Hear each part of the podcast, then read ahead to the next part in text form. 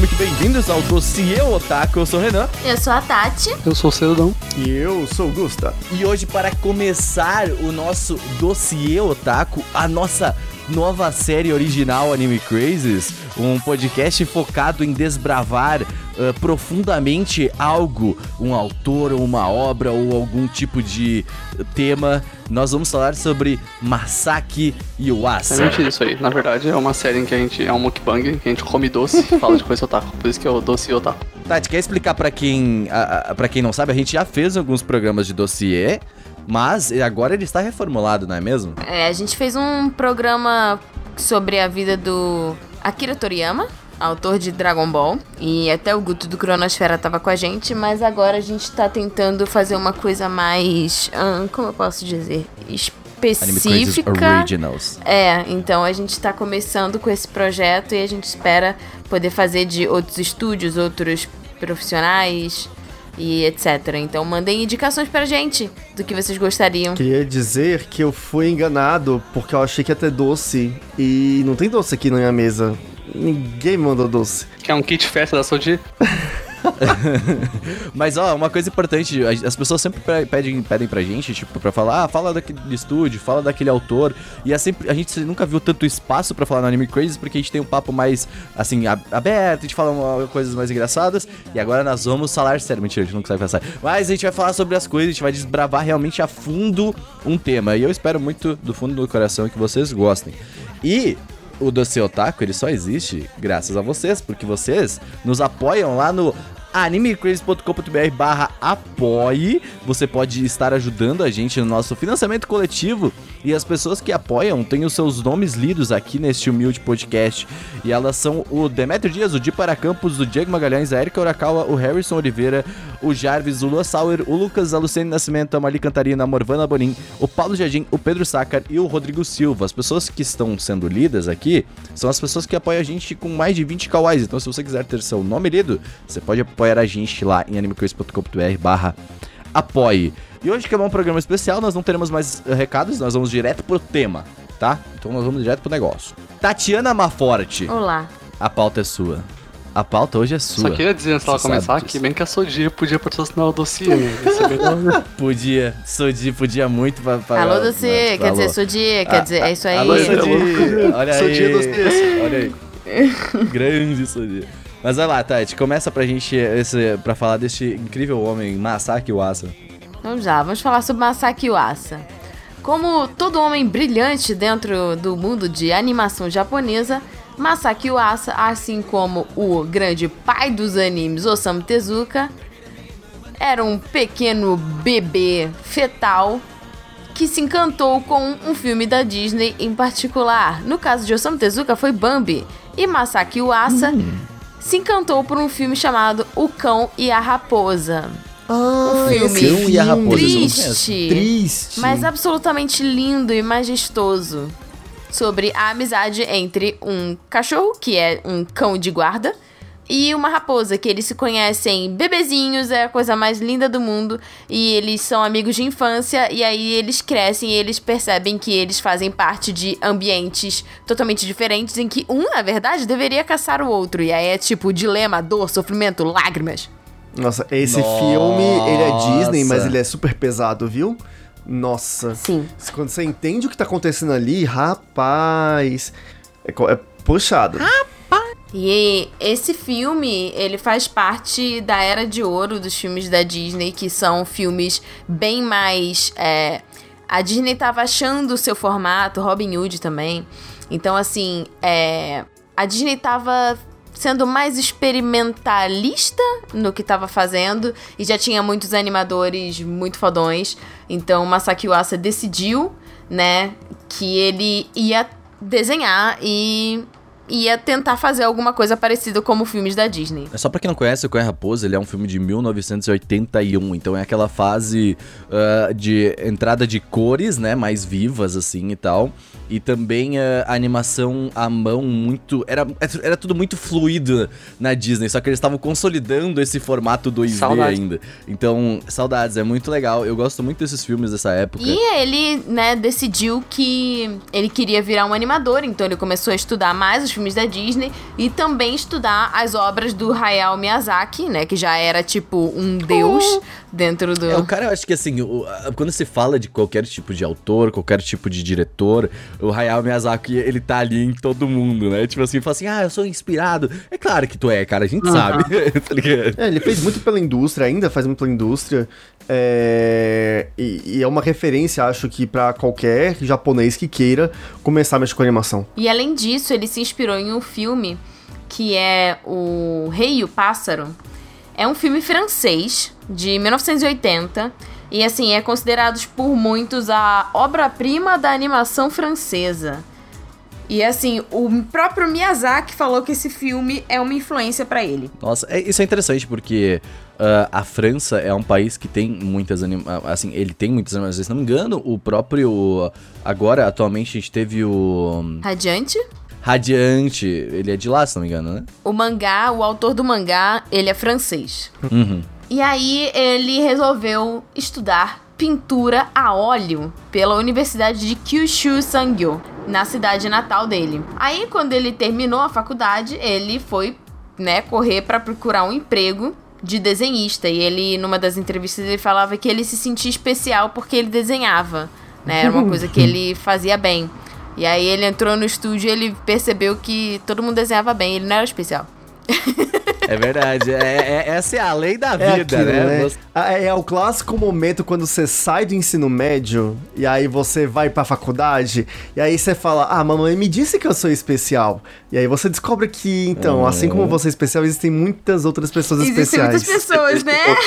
É, Mas, ó, existem tantas é no momento em que você especial. descobre que você não é especial que você também descobre que é você que tem que se fazer especial, tá bom? Exatamente, exatamente. Olha só. Não, eu só acho que queria comentar uma coisa que eu acho muito interessante, é que, tipo, ah, por que, que ele foi pra pintura a óleo, sabe? Tipo, eu- provavelmente na época era uma parada um tanto quanto mais popular do que hoje em dia, mas quando se, se trata de animação, eu não sei o quanto isso era relevante, sabe? Tipo, pra ele. Olha, eu acredito que seja bem relevante. Se a gente parar pra analisar, eu vou mandar aqui uma imagem pra vocês só um minuto. Bom, isso é um extra. Eu tava procurando aqui. É um extra de Princesa Mononoke. E ele vai mostrando, tipo, a profundidade das camadas do background e como isso era feito, tipo, a- era, era um estilo de pintura, tipo, bem como se fosse mesmo pintura a óleo. E ele era, tipo, impresso em uma coisa de acetato transparente. E aí você sobrepõe todas as camadas e bota numa esteira pra, tipo, rodar. E aí isso faz o movimento como se a câmera estivesse passando, assim, pelas árvores e pelas. Pela, pela floresta. Então, assim, esse tipo de pintura, da onde ele se inspirou, tipo, o próprio Miyazaki, Disney, todos esses estúdios de animação nessa época, nos 70, nos 80, usavam muita pintura a óleo pra fazer, é, principalmente as artes de background e de principalmente a animação mais fluida, né? Que é meio descontrolada. Não são os, os, os frames mais bonitinhos, mas são os mais fundamentais pra você fazer uma animação mais legal. É claro que a gente pensando em pintura a óleo pra fazer anime hoje em dia sou estranho, né? Porque, pô, a galera faz tudo no Clip Studio Paint ali no Sony Vegas, no Photoshop. Mas eu tava vendo um- uma entrevista, né, do, do Chris Pryor, Pryor, acho que não sei falar o nome dele, é um cara que desenha cartoon americano. A gente entrevistou o Masaki Uasa, né, e a Young Choi também, que é do Science Saru. Uhum. E eles ficavam desenhando, né, juntos. E você viu o Yuasa desenhando, diferente de todo mundo, ele não faz, assim, o cara não faz as cunhas. Claro que a maioria desses caras não fazem, mas ele saiu direto no pincelzão na tinta. Então, de alguma forma, ajudou. Eu concordo também, eu vejo muitos pontos. Eu vi essa entrevista também. E essa entrevista ela é muito interessante pra ver, tipo assim. ah, o, o processo do Yuasa é um processo diferenciado, né? Quando se fala de animação, assim. Porque o, o cara tá lá fazendo o desenho normal e aí tu vê o Yuasa e tu fala assim. O que, que você tá desenhando, velho? Que, que porra é essa, velho? E aí no final, realmente, é que tu consegue entender mais da obra, sabe? Eu acho isso muito interessante no processo. Talvez isso tenha vindo, acho que dessa, desse background dele de ter vindo da pintura a óleo, tipo de arte mais convencional, né? E hoje ele partir pra esse caminho, acho que tem, tem, tem influenciado muito nas obras dele, eu acho. Isso é uma parada que. É uma parada que vem com anos de aprendizado, né? Que nem eh, a gente falou que, tipo, o Yuasa ele foi pra trabalhar realmente e aí ele percebeu, cara, os caras são brabo. E aí é, isso é uma parada que tu tira com o tempo. Que, tipo, com o tempo tu vai olhar pro, pra tua folha e tu vai falar assim, ok. É isso que eu quero fazer. Isso, isso a gente tem em, quase, quase, quase todas as áreas de criação. Tipo, eu quando vou editar um vídeo, eu pego material bruto, eu consigo olhar o material bruto e já imaginar como que vai ser feita essa edição. Ou, tipo, pegar um logo e já imaginar como que ele vai estar animado, sabe?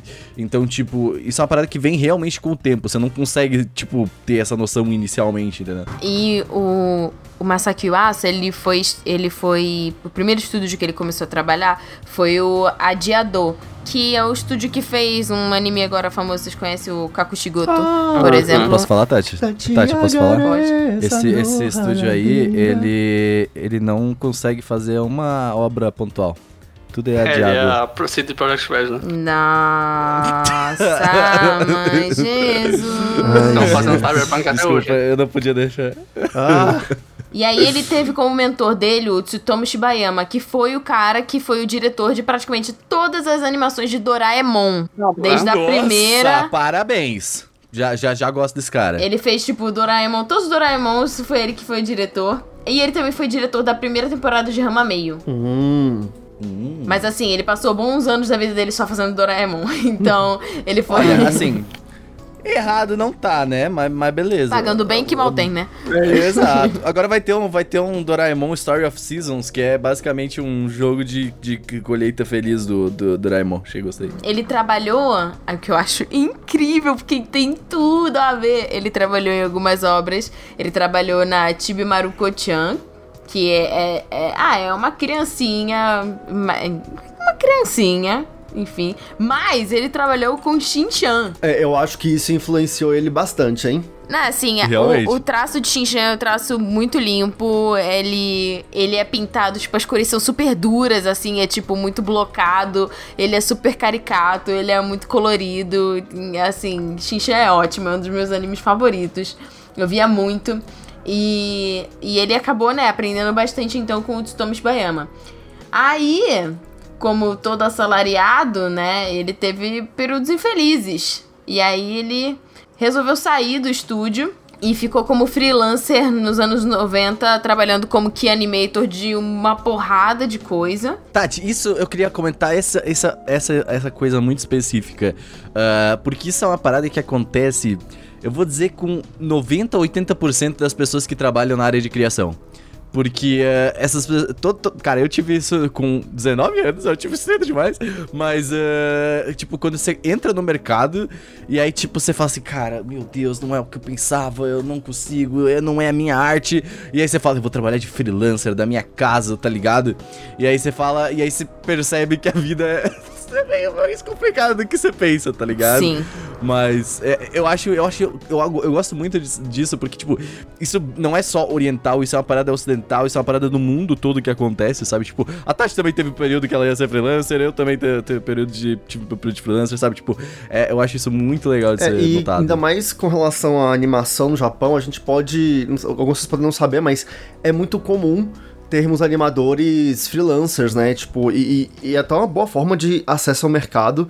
É, só que assim, tem muitas críticas, inclusive, que falam que esses freelas pagam muito, muito pouco e que os animadores acabam né, sofrendo bastante, mas é muito comum. Começa, comenta, é importante comentar aqui do Animation Isso, Room, isso, né? isso. Animation Dormitory. Que tá com canal em português, inclusive. é, vale a pena dar uma olhadinha. É, e aí aquilo, você percebe que tem muitas pessoas que fazem isso, sabe? Tipo, que vivem. é, sei lá, tá vendo, tá vendo esse, esse, esse anime- animes famosos que já assistiram agora na temporada? Tenha certeza que não foi só funcionários do estúdio que trabalharam nele. É, principalmente esses longos, tipo Boruto, Pokémon, é, Dragon Ball, quando tava né, na, na na sua fase longa, enfim, esses animes todos, eles têm um trabalho muito grande de freelancers. Uma galera que, tipo, faz um quadro, manda ali pro cara, é isso, ele não tá envolvido na obra, nada, ele tem um briefing. Ele, ele cobre aquele briefing, faz ali a, a animação, o quadro e envia pro estúdio. Isso acaba sendo muito comum no Japão. Um momento que, assim, eu tenho certeza que ele deve ter, tipo, batido na cara dele um milhão de vezes e surtado. Foi quando ele trabalhou no Meus Vizinhos, os Yamada.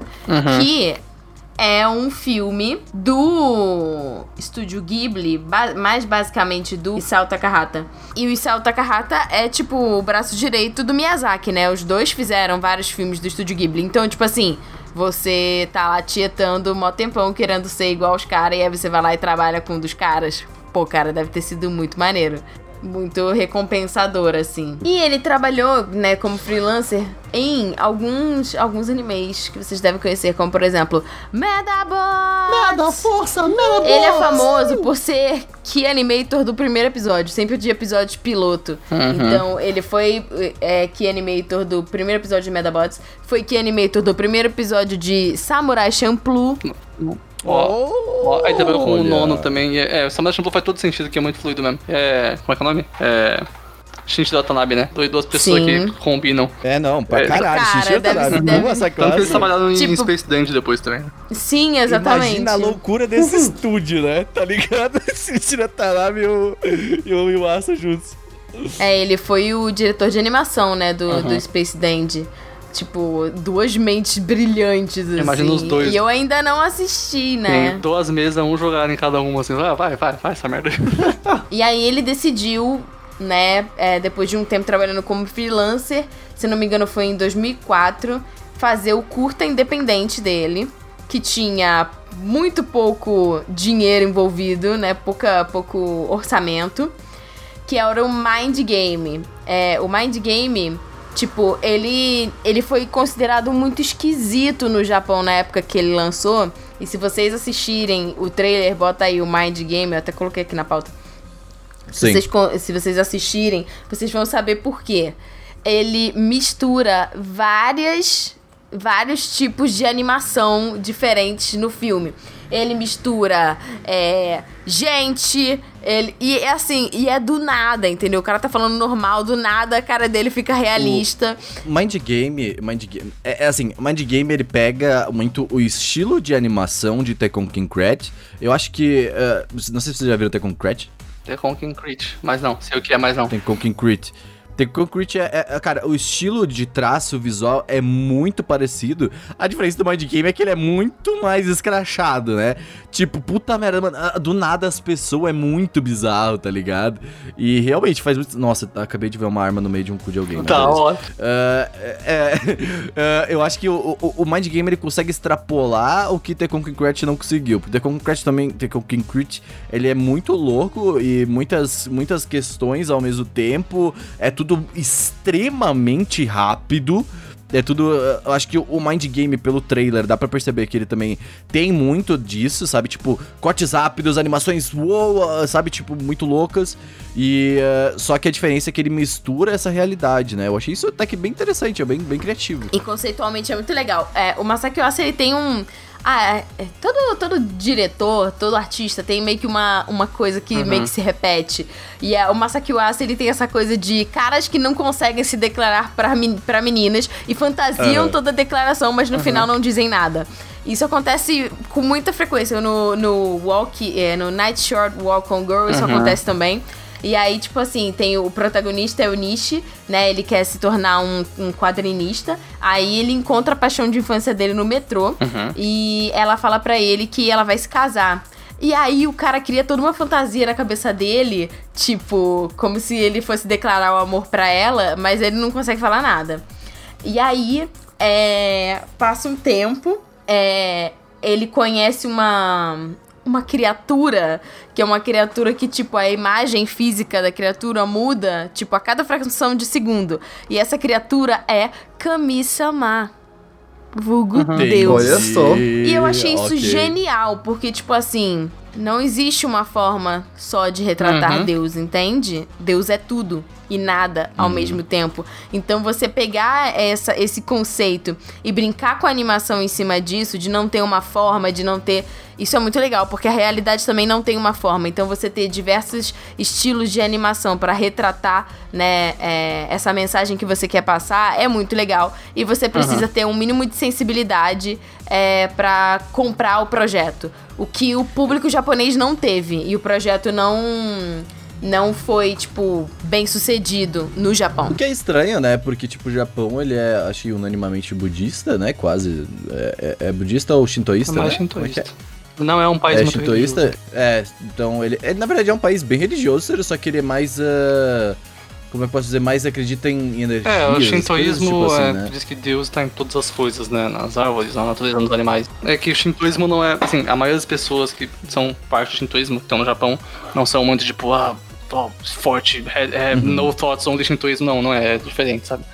Ah, uma informação importante, Tati, é que o Mind Game foi feito pelo mesmo estúdio do Tekken King Crush. Ó. Então faz muito sentido agora esse estilo de estética e tal, dei uma pesquisada. E o estúdio é o estúdio 4 graus, eu não sei como falar isso em, em japonês, mas beleza. É, 4 graus Celsius. E é, é assim, é um estúdio que faz coisas loucas. Ele pega projetos muito loucos. E, cara, esse projeto, tipo, é, é muito doido. Aí tem os Yakuzas no meio. Aí, tipo assim, eles vão no, no restaurante. é, e aí o cara conhece, tipo, o. O cara que vai casar com a mina que ele gosta. Só que o pai da mina, ele pegou a namorada de um. Ele, ele conquistou a namorada de um Yakuza. E os Yakuza vão lá pra, tipo, pra dar um fim nele. E aí eles tentam ameaçar a menina e agarrar a menina. E aí o menino, tipo ele é nocauteado e aí ele encontra Deus. E aí Deus dá tipo. Dá um, dá um momento de, de claridade pra vida dele. E aí ele volta antes da, da tragédia acontecer e acontece um monte de coisa doida. Então, assim, é um filme muito experimental. E ficou muito famoso é, fora do Japão. No entanto, que esse ano, se não me engano, é, lançaram um Blu-ray desse filme. Porque agora, né, é sempre assim, né? Você tá lá com seis anos de idade comendo terra e você faz um risco no papel. Naquele momento não vai ter valor nenhum, mas espera você ficar famoso pra ver se aquilo não vai ser moldurado. É. É a mesma coisa. Então o Japão não valorizou, tá? O, o, o Yuasa-chan. Não me quis antes, não vai querer agora. E aí, olha só, lançaram um Blu-ray, tá? Chupa. Japão, chupa. então, o Mind Game ele ficou muito conhecido, né, no exterior. E, veja bem, ganhou prêmios, apesar da audiência média japonesa não ligar, ele ganhou o prêmio. Ganhou dois prêmios. Ganhou um prêmio no Mainichi Film Awards e no Japan Media Arts Festival. Inclusive, gente, ele venceu, tá? O Castelo Animado. Ó, ó. Olha só, aquela Tá. hora que o discípulo supera o mestre. Ele venceu do Miyazaki nesses dois prêmios, tá bom? Tá bom. E aí, assim como o Anime Crazy, ele teve um- uma pequena passagem e envolvimento com a televisão. Em que ele fez é, alguns, algumas séries, tipo o Kemonozume. É, ele fez também uma série chamada Kaiba. E aí, Seto Kaiba. ele fez um anime que realmente lançou ele como diretor de anime, que foi Tatami Galaxy. Muito bom. E o Ta- Tatami Galaxy é um clássico, assim, eu acho que daí É um tá- classic cult do assim, mundo dos animes, tipo Mononoke. É, É. é. O Tatami Galaxy, ele é baseado num romance japonês de 2004, que é do Tomihiko Morimi. E ele fala sobre, tipo, é um romance de campus, então é um romance de universidade. E, e ele conta é, a história do, do, de um veterano, que, que ele não revela o nome dele. E ele estuda numa universidade em Kyoto, e aí ele vai relembrando as aventuras dos anos anteriores dele no campus, né? É, mostrando, tipo, vários universos paralelos de uma sociedade universitária diferente. É, eu acho que é importante a gente ressaltar que nós teremos um podcast sobre Tatami Galaxy ainda hum, pra falar só dessa obra, mas eu acho que essa é uma obra que ela ela meio que define o estilo Yuasa assim em todo o seu esplendor, sabe?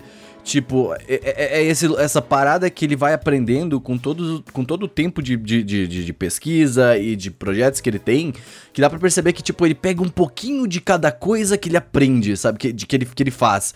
Então, no Tatami Galaxy, realmente, tu percebe uma junção de tudo e acaba chegando nesse esplendor, sabe? Tipo, eu acho isso muito E já que a gente vai legal, entrar nas cara. obras do Yuasa, assim, vamos começar a falar de algumas obras, só quero fazer um comentário que eu acho muito legal, porque eu gosto muito, que é, ele dirigiu um episódio muito bizarro e muito legal de Hora de Aventura. Sim. É, eu assisti esse episódio e ele é, assim, louco. É, é um episódio que, a, tipo assim, eles meio que entendem um corpo, o ciclo da vida. E aí o Jake e o Finn, né, que são os protagonistas do Hora de Aventura, eles entendem o ciclo da vida. E aí é aquele rolê, tipo assim, ah, porque é, tudo tudo é um- tem- é, faz parte de um ciclo. Você é a grama, aí um pássaro vai e come a grama, e aí um bicho maior vai e come o pássaro, aí o homem come o, o pá, é, esse bicho maior, e aí depois o homem morre e volta pra terra e vira grama, e tipo assim. É muito louco esse episódio. É muito louco, mas ele, É o Food Chain o nome isso, do episódio. cara, mas é incrível, sabe? Tipo assim, é, é maravilhoso e você vê claramente o, o- todo o, o rolê do Yuasa, a, a assinatura dele, do trabalho dele no episódio, sabe? Tipo, eu acho que até mesmo Adventure Time é uma série que combina muito com o estilo dele, então acho que casou muito bem ele, ele dirigir. E esse episódio é maravilhoso, então procure. É Food. Como é que é? Food Chain, né? Food, Food Chain. Chain. Então procurem, acho que tá pra assistir no YouTube. Então é, é curtinho, tem 10 minutos, né? O episódio de, de Adventure Time. Assistam, se você não viu ainda, porque é incrível esse episódio e você consegue entender exatamente o, o, o Yuasa ali. É, é maravilhoso. É, o. Eu acho que. Pode falar, amigo. É, só, falar- só o Tatami Galaxy eu acho interessante, porque eu não gosto, assim, eu entendo a genialidade, eu entendo tudo, eu não gosto do trabalho do Yasuo, não é pra mim, sabe? Eu, eu entendo que é muito bom, e realmente é muito bom. Tudo que eu assisti dele eu achei bom. Só que normalmente não é pra mim. Porém, Tatami Galaxy, uh, Night Short, Welcome Grow, que é um filme, um sucessor Uhum. espiritual do Tatami Galaxy, Sim. né? Porque é, muito minha cara esses dois. E Azel Ken, né? É, Azel Ken também, são. Eu gosto muito desses três, sabe?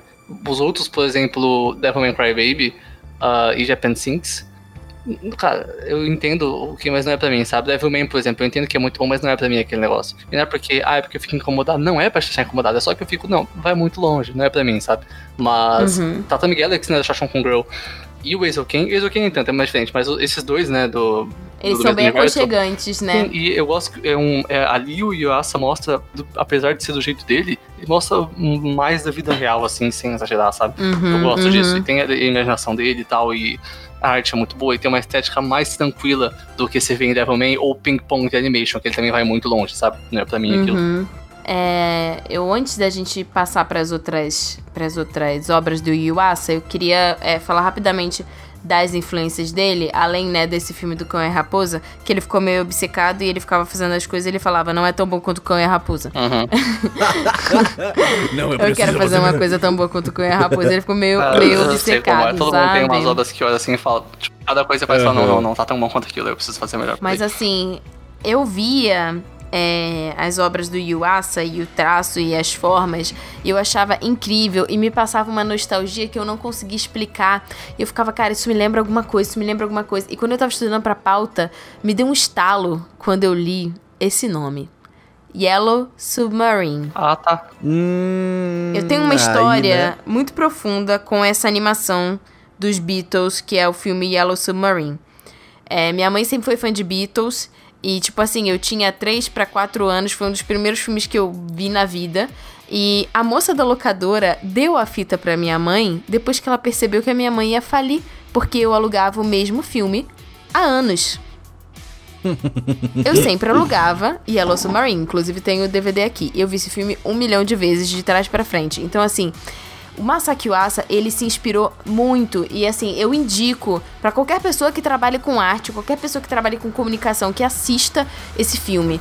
Ele artisticamente falando, ele é tipo um divisor de águas, é impressionante e aí você vê que tipo nada se cria, tudo se transforma. Então assim, Masaki Uasa se E inspirou Esse clipe é, é- só pra. É de 1968, tá? Essa animação. Ela é bem antiga, mas muito atual. Cara, ela foi uma animação, tipo, milionária. Os caras tinham muita grana, obviamente eram os Beatles, e eles tinham grana pra poder fazer um negócio desse. Mas assim, naquela época, fazer um nível de animação é, e de, de conceito do jeito que eles fizeram, não é à toa que o Yuasa se inspirou neles. É realmente É incrível. porque essa é a fase dos Beatles, é a, a- é a fase que a gente chama. A, a- fase do LSD, né? A fase da loucura e muitas cores e tal. E, cara, combina tanto com Beatles. Esse, esse- esse- tudo, tudo, tipo, esse filme, ele é muito, sabe? Tipo, ele é muito crível, assim, por causa disso, sabe? Eu gosto muito porque, se tu for até procurar no Google, por exemplo, pela animação do, do Yellow Submarine, tu vê todas as cores do Tatami Galaxy ali, sabe? Tipo, eu acho isso maravilhoso. Eu acho que faz muito sentido até a Tati, tipo, uh, uh, ver essa, esse tipo, ter esse tipo de nostalgia, até porque, tipo, não só pelas cores, mas eu acho que todo o contexto ali, né? Tipo, uh, de, de, animação, as, os elementos. É muito fluido. Assim. Uhum. E, é bem legal. E o Yellow Submarine, tipo, é, a gente tá trabalhando com, assim, esses, todos esses artistas, o Yuasa, é, essas obras, tipo Yellow Submarine, elas são obras surrealistas. Ou seja, Uhum. Elas são obras que é, fazem parte desse movimento que transforma tudo que a gente conhece como realidade e mostra uma nova perspectiva que pode parecer muito realmente drogas e ei. E um dos, uhum. né, dos, dos artistas surrealistas que mais influenciou pessoas ao longo da vida foi Salvador Dali, né? E o Masaki Uasa também se inspira bastante no trabalho do, do Salvador Dali. Então você vê, tipo, coisas derretendo, sabe? Coisas mudando de forma até meio grotescas, justamente para gerar um desconforto, gerar um movimento. É, eu acho que obras do. Assim, geralmente a gente, a gente considera. Tipo, vamos dizer, ah, o meu trabalho de design, eu sou uma pessoa que não considera tanto arte, porque é mais um produto, né? Aí, tipo, a gente fica meio. Ah, beleza, não sei se é realmente uma arte, né? Mas. Uh, é, eu sei, é uma arte, mas, entendeu? É, é, mais uma arte para produto, eu tô resolvendo um problema para um, um cliente. Uh, às vezes tu tá fazendo anime, eu também considero anime arte, tá? Só que quando tu vê a obra do, do, do Yuasa, tu realmente consegue crer que é uma obra de arte, sabe? Tipo, ah, eu entendo, assim, uh, por exemplo, as pessoas não gostarem de Devilman, ou uh, assim, mas, tipo, tu tem que. O, todo o contexto daquilo é muito foda, sabe? O, o eu falei que o Tatami Galaxy é a obra que uh, mais define o que é Iwasa justamente por isso, porque ele pega literalmente tudo que é, ele acredita como arte e ele coloca numa obra. E uma obra que, tipo, ela não é uma obra só pra, tipo, ah, é só pra aquele filme cult, só pra aquela pessoa, sabe? É uma obra que todo mundo que for assistir fala assim, cara, ok, um pouco louco, mas interessante, sabe? Tipo, é uma obra legal. E eu acho que é por isso que essa obra tem tanto sucesso, sabe? Ela não é uma obra só pra aquele entendedor que faz review da internet, sabe?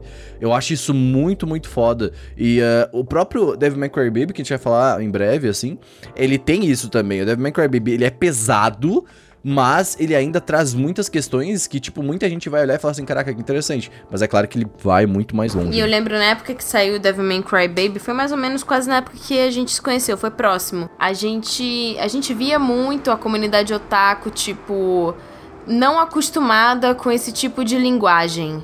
Então muita gente achou grotesco, muita gente falou que a animação era esquisita, assim uhum. como fizeram com Eizouken. É, muita gente, tipo, não entendeu a proposta, né, de Devil May Cry Baby.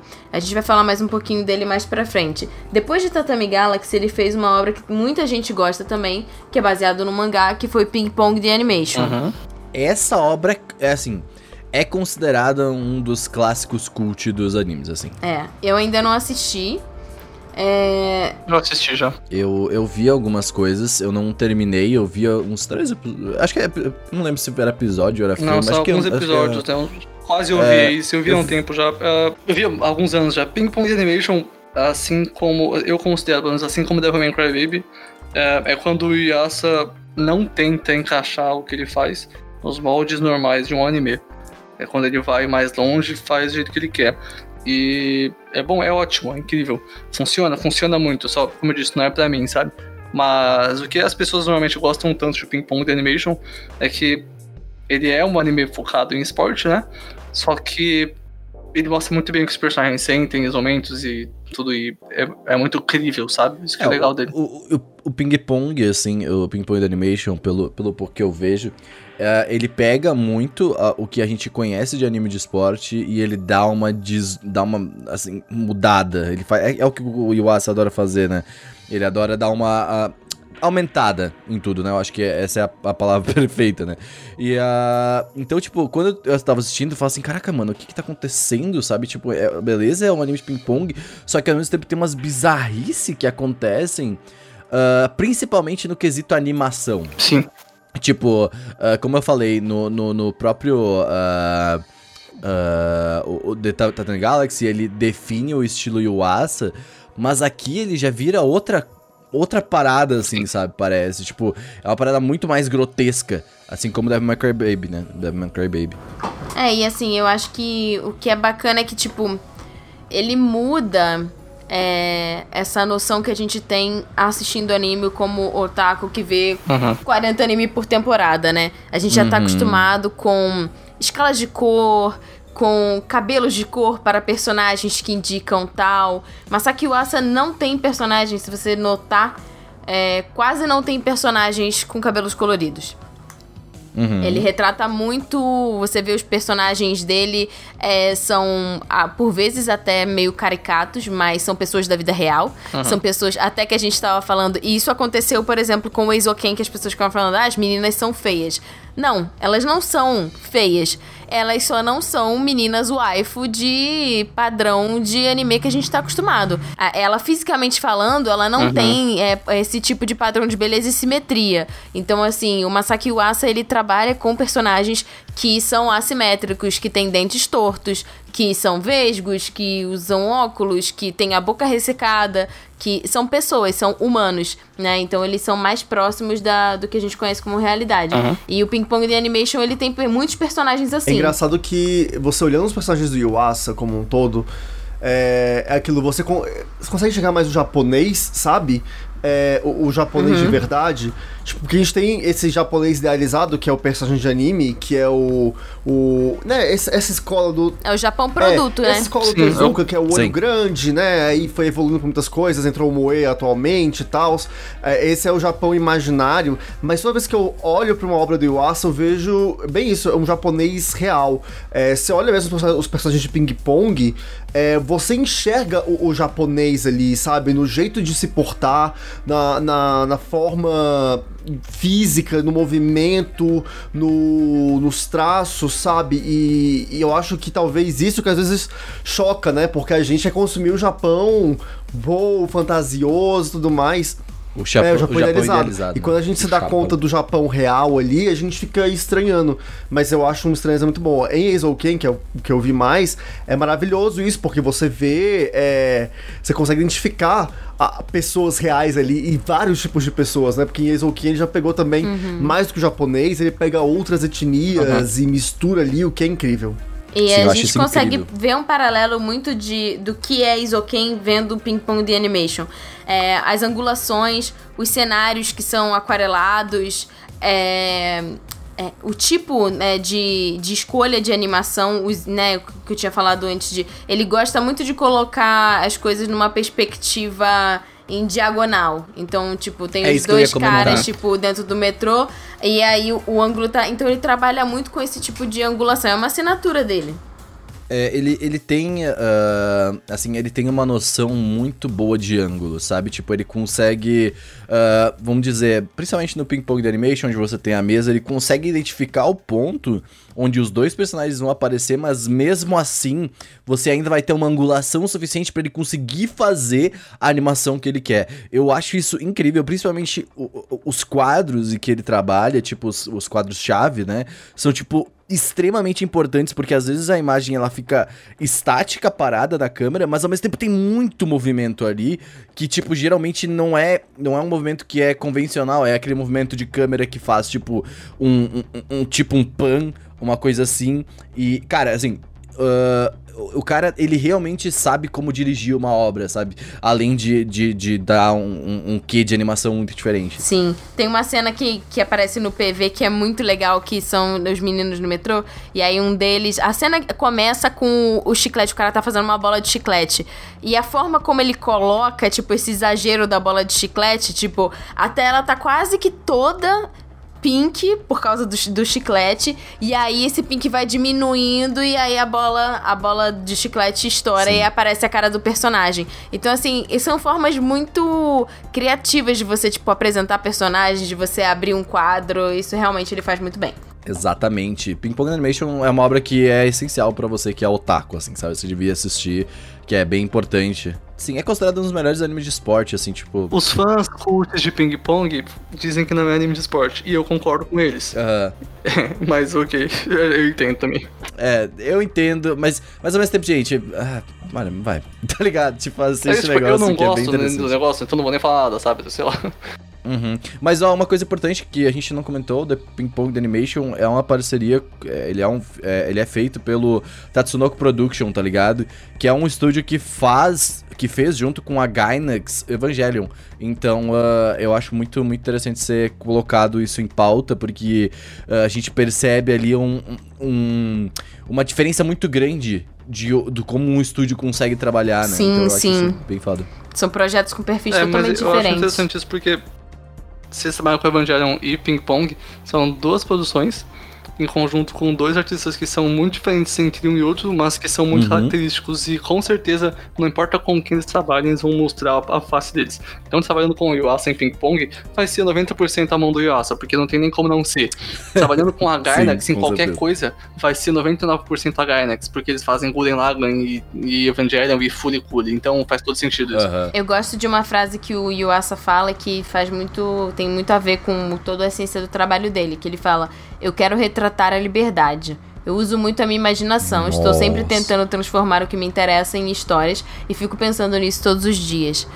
Então, assim, você olhando isso, dá vontade de dar um soco numa pessoa que fala que, tipo, sei lá, o trabalho do Yuasa é mal feito, Uhum. ou, sabe, é xixelento, ou é mal acabado, tipo. Eu acho interessante falar isso, porque, tipo, primeiro, eh, eu entendo você criticar uma obra, eu acho muito válido e a gente faz isso aqui sempre. Ah, mas quando você critica uma obra somente por um anima por um pequeno traço, você, tipo, tu não pega e avalia o todo. Isso, isso é muito complexo, porque, tipo, você chega e fala assim, é feio. Não, cara, calma, vamos pegar o contexto, sabe? Tipo, vamos pegar o contexto do porquê isso, entre aspas, é feio, sabe? Existe toda uma teoria que você precisa estudar, ah, principalmente em uma obra, entre aspas, cult e ah, que, que mexe com arte e surrealismo. Você precisa realmente estudar um pouco pra entender o porquê que essa obra é assim. Você não pode simplesmente sair criticando e falando que, tipo, essa obra é feia porque eu acho. Você pode fazer, mas você tá errado. Então, tipo, esse, esse é o ponto, tá ligado? Muito Eu nesse que, caminho também é aquilo. É, arte, acima de tudo, conhecimento, de estudo. Eu, nossa, sou super a favor e defensor de estudar em arte, porque eu acho que o movimento artístico sempre tá ligado a muitas coisas importantes. É, mas, enfim, arte também mexe muito com sentimento. E tudo bem você olhar pra uma obra de arte e falar, hum, não é pra mim. Igual o Ciro falou mesmo, tipo, que algumas das obras do Yuasa não foram pra ele. A maioria delas.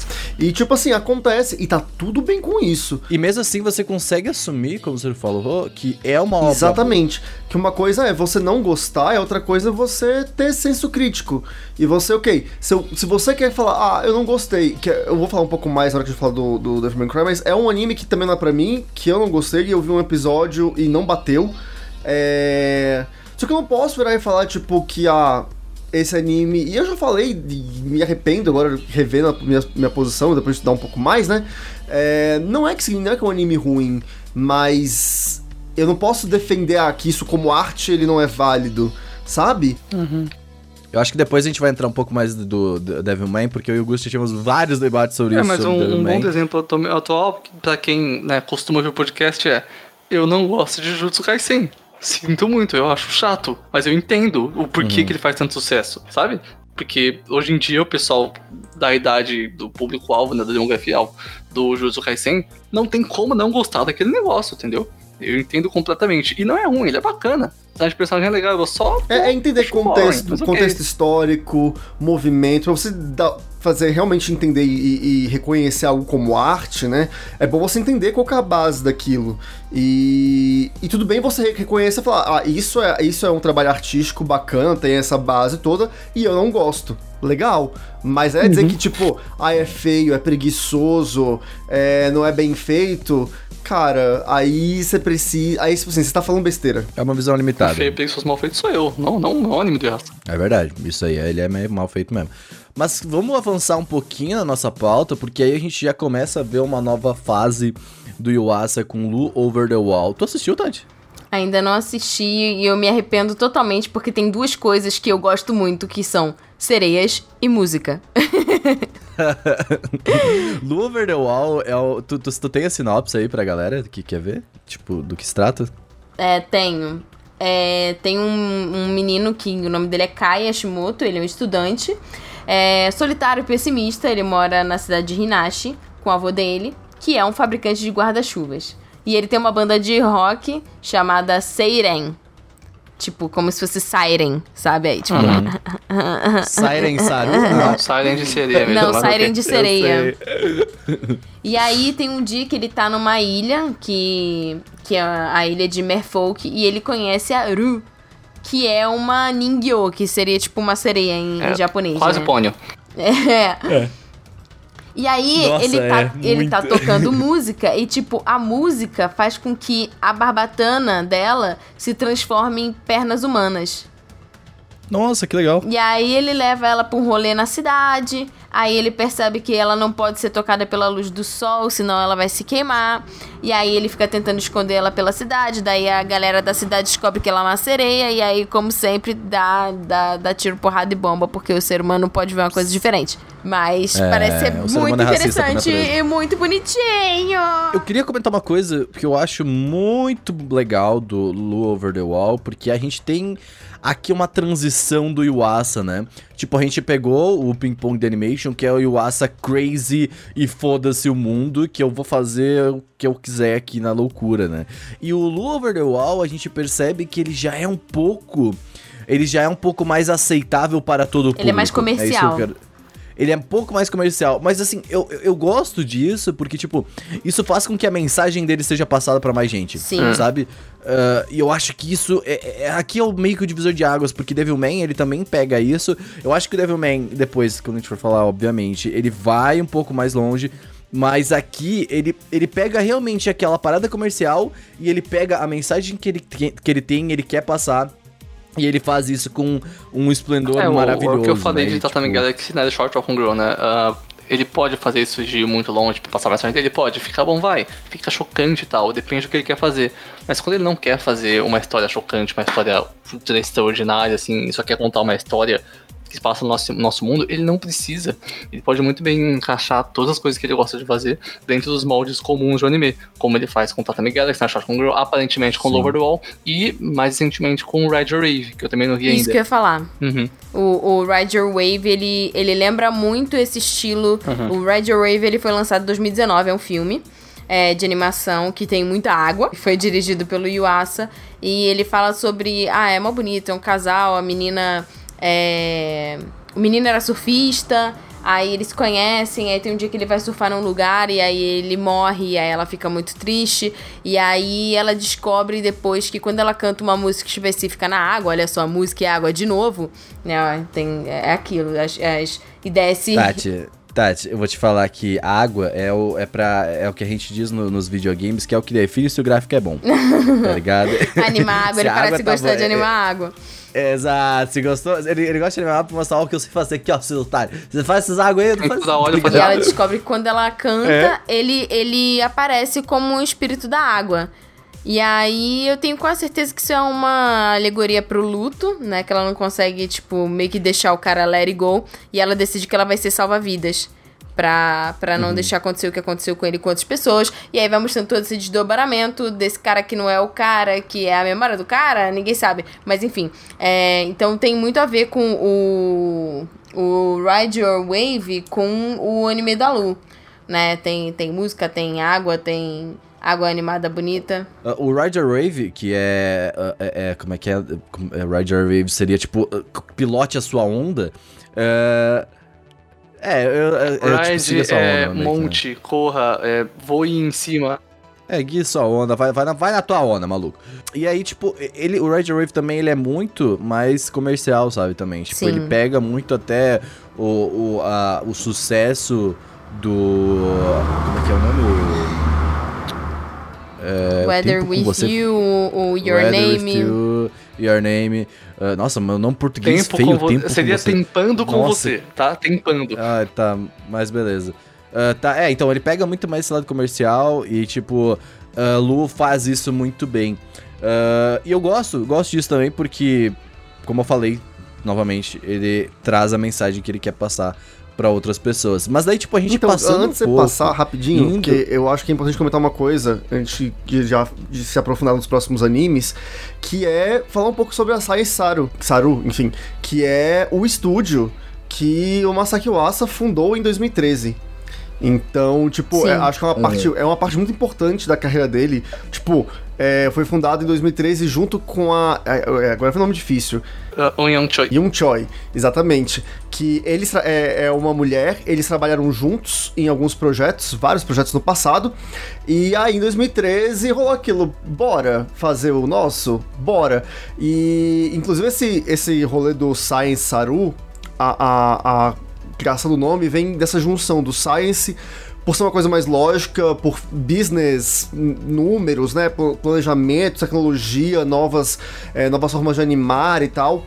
E o Saru vem do macaco por, pelo lance do. Que, é que Saru é significa macaco japonês, pelo lance de macaquice, sabe? Tipo de ficar, enfim, criando coisas loucas, Brincadeira, lúdica. que é ligado à criatividade, né? Deixar a criatividade fluir e, e tudo isso. Então eles criam um equilíbrio entre essas duas coisas. Vai muito do que o Renan tava falando agora há pouco, né? De você conseguir fazer esse equilíbrio das duas coisas, por isso que deu o nome de, de Sai Saru. E aí, enfim. Ele tem uma parte que ele fala antes dele fazer o filme do Luke, ele fala: "Aprendi mais sobre como contar histórias e sobre o processo de produção enquanto as fazia, mas o que mais me interessou foi como as pessoas estavam realmente assistindo. A animação 2D não é como um romance ou um mangá. Eu tentei imaginar como as pessoas assistiam às coisas e que tipo de expectativas elas tinham. Quando eu comecei a entender isso, eu me senti pronto pra fazer outro filme, e aí ele fez o Lu. E é aquilo, pelo Sai Saru, ele. aquele episódio do Adventure Time que eu comentei foi um dos primeiros trabalhos que eles fizeram dentro do estúdio, né? Foi produzido lá dentro do, do Sai Saru. O Ping Pong Animation, ele foi ali é, feito né, é, pela Tatsunoko Production, mas a parte de assist, é, digi, Digital Assisted seria o quê? Ahn, É, é a parte de tornar o projeto digital. isso, essa parte mais- de digitalização, vamos dizer assim, do anime foi feita pela Sai Saru. E aí, enfim, aí vieram vários. Só pra entender, o processo de animação japonês, ele ainda. Hoje em dia não tanto, mas ele ainda é muito manual. Então você. Fa... É, depende muito do estúdio e da estética que tu quer adotar. Então, ah, o, o- o- ele- eles utilizam. a- uma das características do Science Saru é utilizar o Adobe Animate. Então, ah, principalmente nas obras do Yuasa mesmo, que é um software da Adobe mesmo, e ele literalmente ele simula ali um papel e é frame a Sim, frame realmente. E sabe? aí, inclusive, o Over the Wall, que foi lançado né, em 2017, foi, assim, acho que a primeira história original, assim, que eles lançaram pelo estúdio.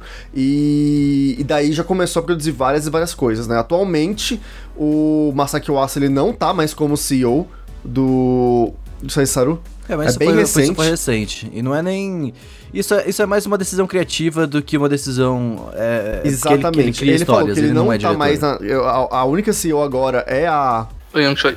É, ela é a única CEO, mas, e é, mas ele continua envolvido nos projetos de forma criativa e tudo mais. Então, é, é, acho que foi um, um grande feito dele, né? A gente pegar essa coisa de, tipo, que ele veio lá da, da insatisfação dele em como são produzidos animes pra TV, lá quando ele trabalhou, e aí essa coisa dele toda de querer contar a própria história do jeito diferente dele e de criar o próprio estúdio e mesmo hoje não sendo mais CEO, ele ainda tem uma relevância muito grande e, enfim, continua guiando a parte criativa disso. É, isso é só nomes, né? Vamos combinar. Ele, ele é confundador, ele tem ele é sócio anyway, tá ligado? Então, tipo, ele tem partes aí da empresa. Ele tá no melhor spot possível, ele tá lá de boas fazendo desenho. É verdade, ele tá no melhor esporte Inclusive, possível. só, só tenho pra- que tirar de mim, porque senão eu vou morrer. É. Climatizando com você, tá? É o melhor título daquele filme do Makoto Shinkai. E. Nossa. Inclusive. Tá, mas na versão Sessão da Tarde seria Rolou um clima entre nós. É, exatamente. um clima tenso entre os crush. Mas é o, o Red Raven, eu só queria comentar que é um dos primeiros filmes do Yasan que você vê.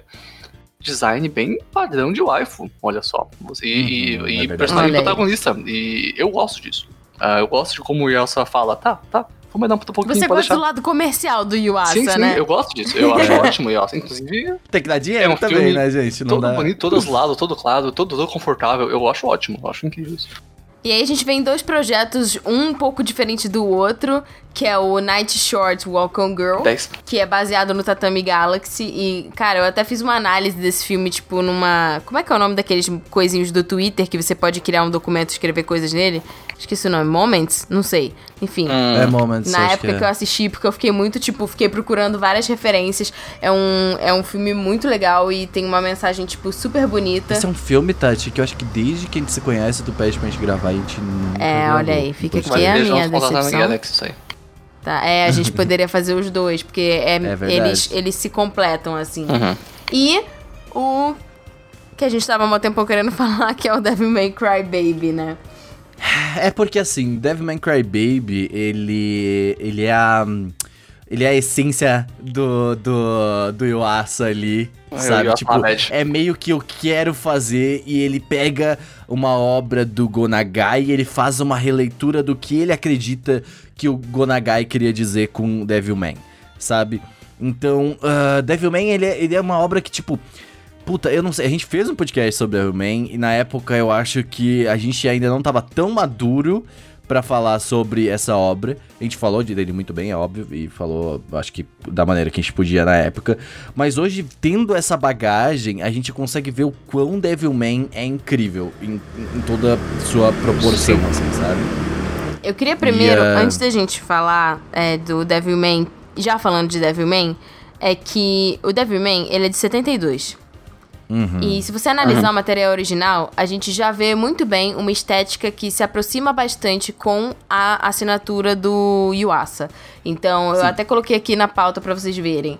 É, muito contraste, cores fortes, é, essa mistura de, né, de luz e sombra, deformação. Então, eu tenho certeza que quando a Netflix surgiu com esse, com esse projeto e eles foram pensar em alguém que poderia traduzir, né, e modernizar o, o, o que seria o Devilman, eles na hora devem ter pensado no, no Yuasa por conta dessa compatibilidade com o material original.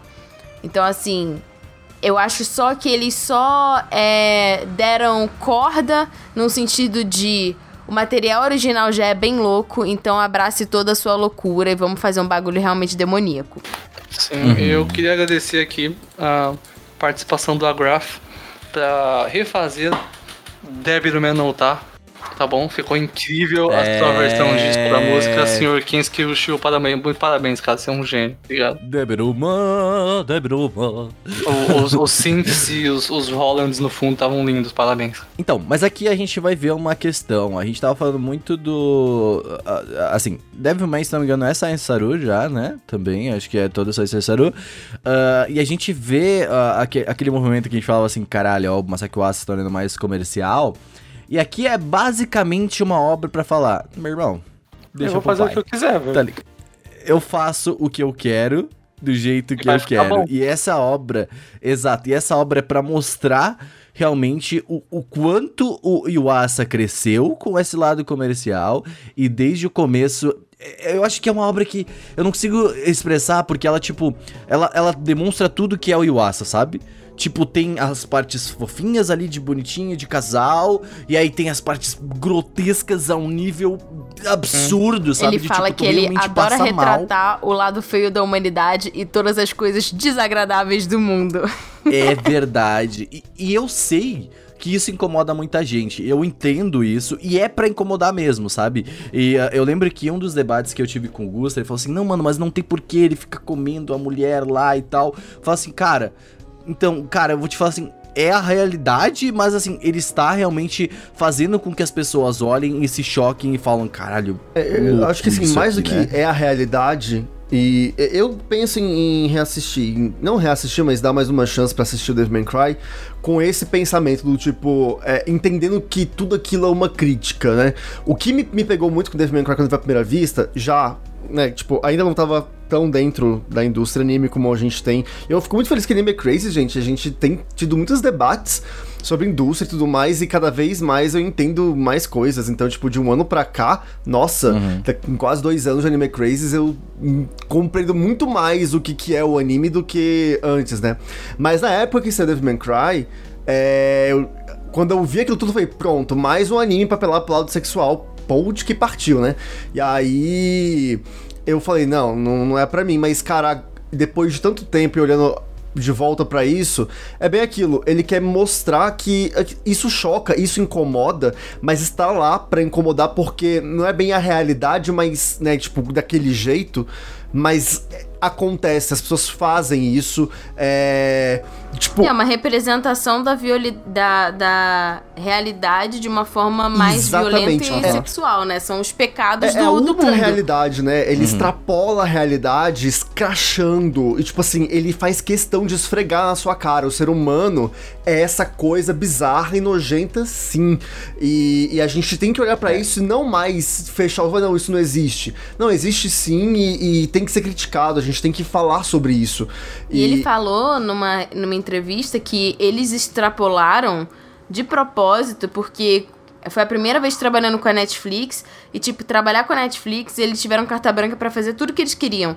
Eles, a- o negócio não ia passar numa emissora convencional, então eles não precisavam se segurar em querer passar todas essas mensagens pensando numa família tradicional ou num horário pra passar. Eles realmente se, lá, se soltaram e, tipo, beberam em toda a fonte original do Gonagai, que já tinha muito disso, e só, tipo, trouxeram um lado mais é, moderno e mais artístico no sentido da, da assinatura do É Yuasa. importante a gente falar uma coisa também, assim, a gente fala muito de história e obviamente o Gonagai também tem um grande papel nisso por ter trazido a obra original. Com né? certeza, a Mas, gente assim, precisaria de um dossiê sobre Gonagai, porque ele influenciou É tanta gente que, pelo amor de Deus. Sim, e, e, tipo, não faria nem sentido a gente ficar agora entrando tanto em história, porque ela depende também do Gonagai. Então a gente tá falando da interpretação do, do que o, o Yuasa pensou, né? O que ele imagina Essa do- releitura, da obra do né? Gonagai. Essa releitura. Então eu acho que é importantíssimo a gente falar isso, justamente porque a, a gente tá falando do, do Yuasa, e essa releitura do Yuasa é incrível. Eu acho que ele pega realmente a essência do que o Gonagai queria dizer e mostra tudo de uma maneira, obviamente, muito mais escrachada e muito mais e foi esse dolorida. trabalho que, que lançou o Yuasa pro mundo. Você acha que tá lançando Blu-ray do primeiro filme dele nos Estados Unidos por causa de quê? 90% dos espectadores que assistiram a Netflix é, passou, passou os dados na época que foi feita a- essa entrevista que eu peguei com o Yuasa, 90% estavam fora do Japão. Ou seja, Devil May Cry Baby fez muito sucesso no mundo inteiro. A Netflix abriu e lançou ele pro, pro mundo, sabe? Então, assim, o trabalho dele passou a ser muito mais É, conhecido. mas Devilman foi junto com Violet Evergarden um dos primeiros animes que a Netflix lançou pra falar, Sim. ó, ó, vamos botar uns desenhos aí, hein? E, Sim. inclusive, Uhum. Devilman foi um presente pros cinco fãs que já existiam de Devilman, né? Porque foi um grande presente. Não, não, não, sério, não era assim, que eram uns Isso, quatro, isso. Tinham seis fãs do sete. Gonagai de Devilman hoje em dia, né? Aí saiu o Eu era amigo, era o, era o Kitsune, o Tengu. É, os caras um, traduzem, um- né? Mas ó, uma coisa foi muito legal, por exemplo, essa, essa fama que o Asa ganhou por conta do Devilman, né, internacional, vamos colocar assim, é... Foi muito louca, porque Ace Ken, por exemplo, né, porque trouxe esse reflexo. Ace Ken, se fosse um anime é, pré é, Devilman, cara, as pessoas iam olhar e falar, ok, Ace Ken, legal e tal. É, mas por Sim. ser o, o, o novo anime do Yuasa. As pessoas ficavam é tipo assim, exatamente. cara, foi um negócio que foi louco. Ele deu várias entrevistas, é tipo, no final do ano passado. Uhum, Se você buscar, você vai ver várias entrevistas dele e da sócia dele no, no Sai Saru. um Choi. É, gente, desculpa, não consigo falar esse nome, perdão. É, mas você vai ver várias entrevistas deles falando sobre. Imagina o Gusta estudando japonês, vai ser um- sobre, sobre o lançamento do anime e tudo mais. Foi assim, diversas coletivas e já fez um, um boom. E quando saiu, porque é um anime simples, ele não tem nada tipo de. de. né, tipo assim.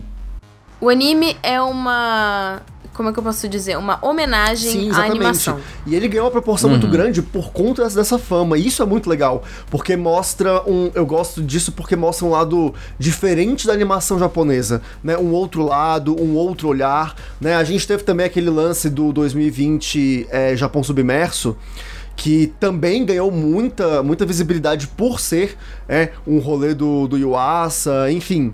É, eu acho muito bacana, porque mostra uma outra perspectiva da animação japonesa, e não só o, o, o padrão moe que a gente tá acostumado. Sim, e lembrando, esse não é um podcast de Devilman, mas ele é muito importante para a história do Yuasa e o que ele é e hoje, agora né? Para os é, animes também. É, então, é isso que eu queria falar, porque assim, depois de Devilman, a gente tem um podcast inteiro de Devilman, a gente, então a gente não vai se estender tanto, é óbvio. E uh, depois de Devilman a gente entra a fase Masaki Yuasa anime né? Que é agora que ele fez o Isoken e também o Japão Submerso, né? Que também é uma releitura, se não me engano. Que já, eu né, acho do, do, do é, inferior ao resto das obras dele, mas isso não é o caso.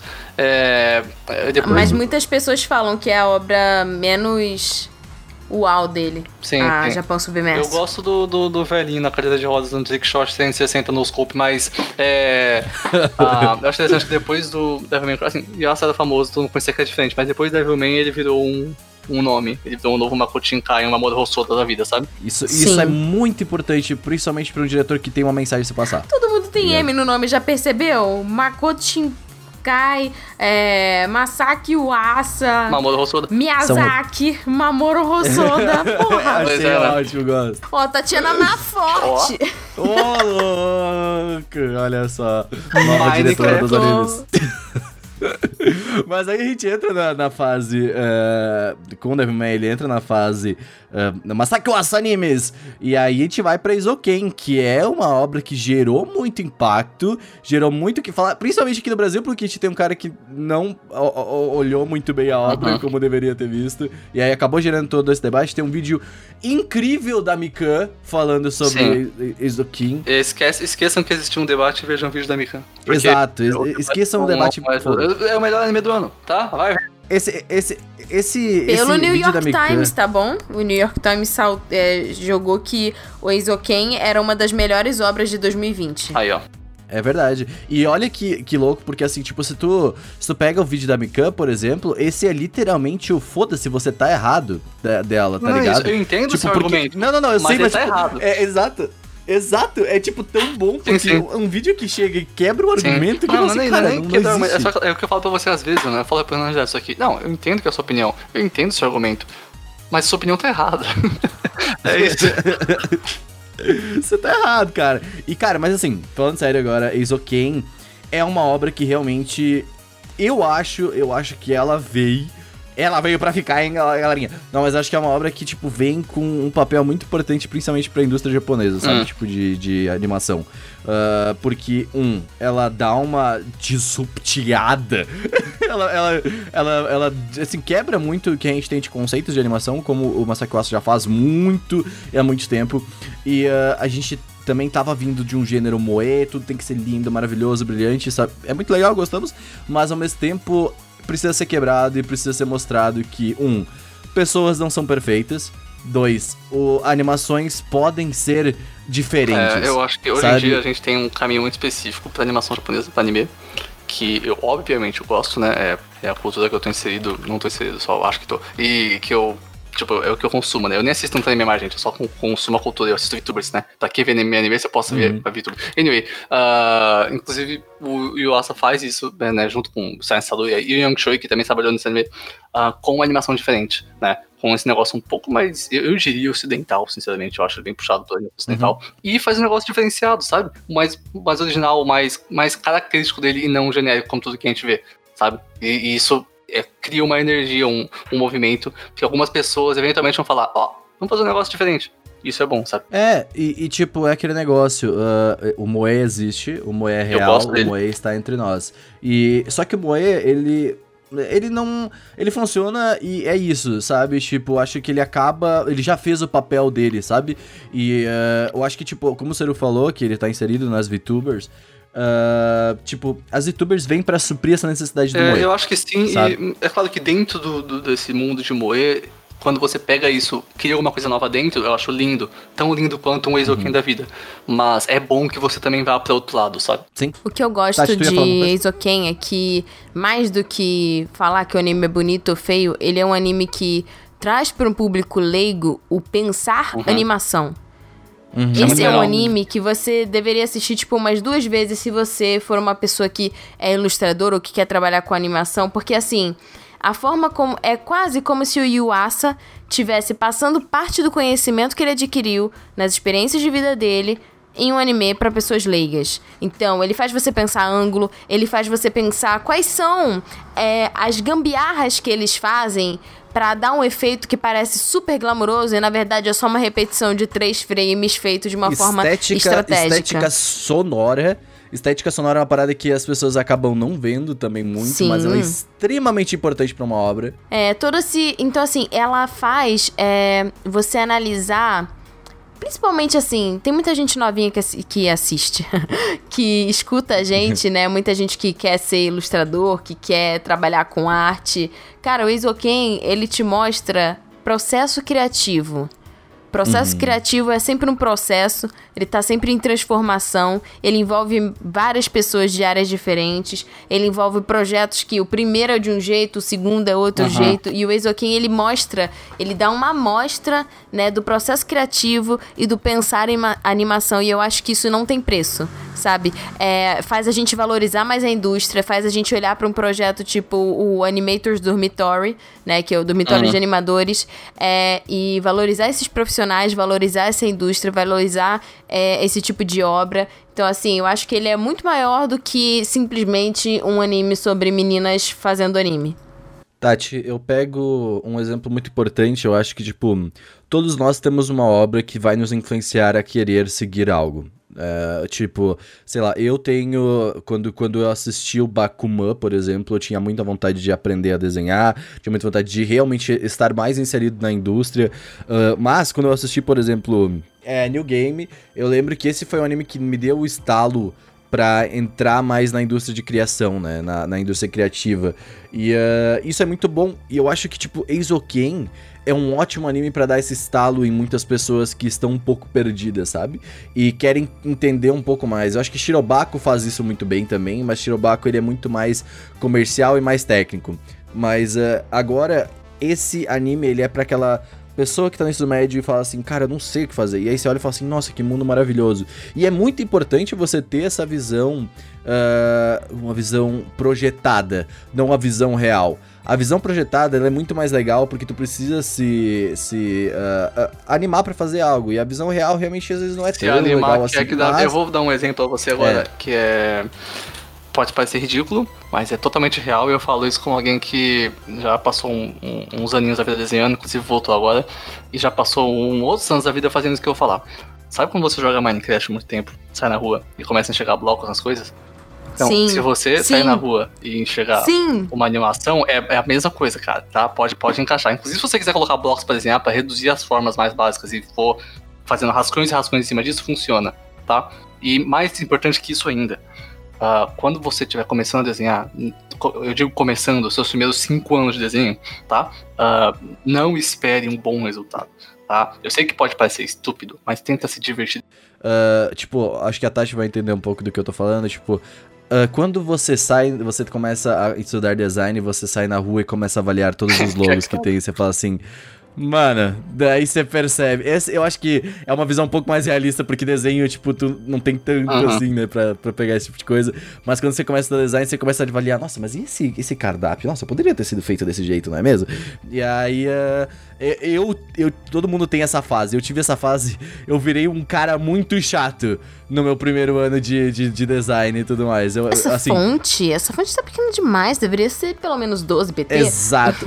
o, o Seru, ele percebe isso quando ele vem me pedir a opinião dele, minha sobre um Ah, mas eu desenho gosto, dele. eu peço, inclusive.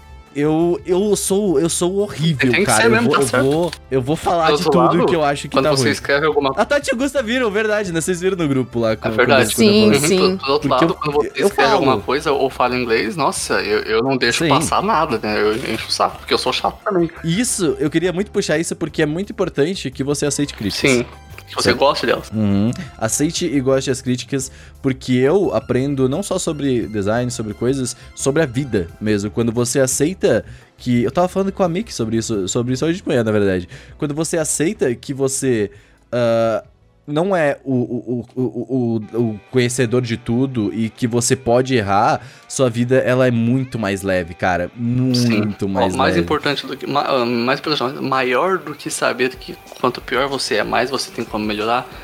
Na verdade, quanto mais falam mais de você, mais você já sabe o que melhorar. Tá bom? Então, se alguém falar mal de você, você vai saber pelo menos. A gente tá filosofando muito, mas é porque isso é quem causa isso, sabe? E ele faz ele faz tu pensar, tipo, porque elas estão fazendo animação, mas elas sabem que, tipo, elas têm que fazer e, e, e às vezes não dá tempo, e às vezes você não tem que trabalhar, você tem que estudar, você tem que fazer com que todos os O que eu acho mais o que é porque ele é muitas coisas ao mesmo tempo. É, ele é uma homenagem à, à, à criação artística, né?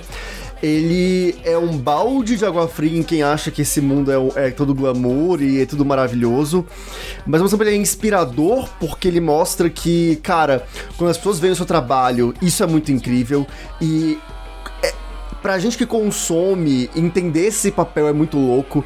Eu, eu lembro que as cenas que, é, né, tipo... Gusta, tem um meme que representa muito bem isso aqui, agora que eu pude pensar. Tá ligado aquele meme que tem aquele cara assim, mano, ele é artista, tem que ficar elogiando o tempo todo, uhum. senão ele vai ficar desmotivado, uhum. tá ligado? Não, e aí, tipo, tem umas cenas que no, no, no Exo que eu acho que, que é incrível. É todas as vezes que vai passar uma obra que elas criaram e as pessoas, quando estão vendo, sentem aquilo, tipo, vivo e real, sabe? É. Isso é muito louco, porque mostra todo o poder da animação, o poder da arte, enfim. Ace Ken, ela é, acho que assim, é uma obra que é essencial para qualquer pessoa assistir e entender mais, tanto sobre animação, sobre arte, processo criativo é, e também sobre é, a aceitação de que é bem isso. Olha, não tá perfeito, mas nunca vai dar pra ser perfeito. E às vezes a gente tem que entregar o que tem mesmo. E, e às vezes o que tem já é bom. E ajuda a gente a se motivar e melhorar cada vez mais. Exatamente. Eu espero que vocês tenham gostado de saber mais sobre Masaki Uasa, é, que vocês vejam pelo menos alguns dos animes, ou que vocês vejam alguns dos animes que vocês ainda não viram da lista que a gente passou, e que vocês enxerguem projetos e objetivos das vidas de vocês, como Masaki Uasa fez com o Cão e a Raposa. É, eu acho que o que a gente pode tirar do Masaki Uasa é... Cara, faz o que você acredita, tá ligado? Tipo, se você acredita em algo essa coisa é importante de alguma forma. Ele acredita né? na sei... liberdade e ele passa isso no trabalho dele 100%. É verdade. Então, tipo, a não ser que você seja um racista, aí não faz o que você acredita, não, porque, é, né, o Hitler tá aí. Então, não infringe a lei. Faça, faça o que você acredita, porque quando você faz o que você acredita, você consegue fazer isso sem se desmotivar. O Anime Crazy tá aí como prova, três anos aí, gente. Se você tá acreditando no projeto, é porque é, você consegue fazer. Adulto, né? Eu acredito. É verdade, tô certo, né? Você vai se tornar Hokage, jovem.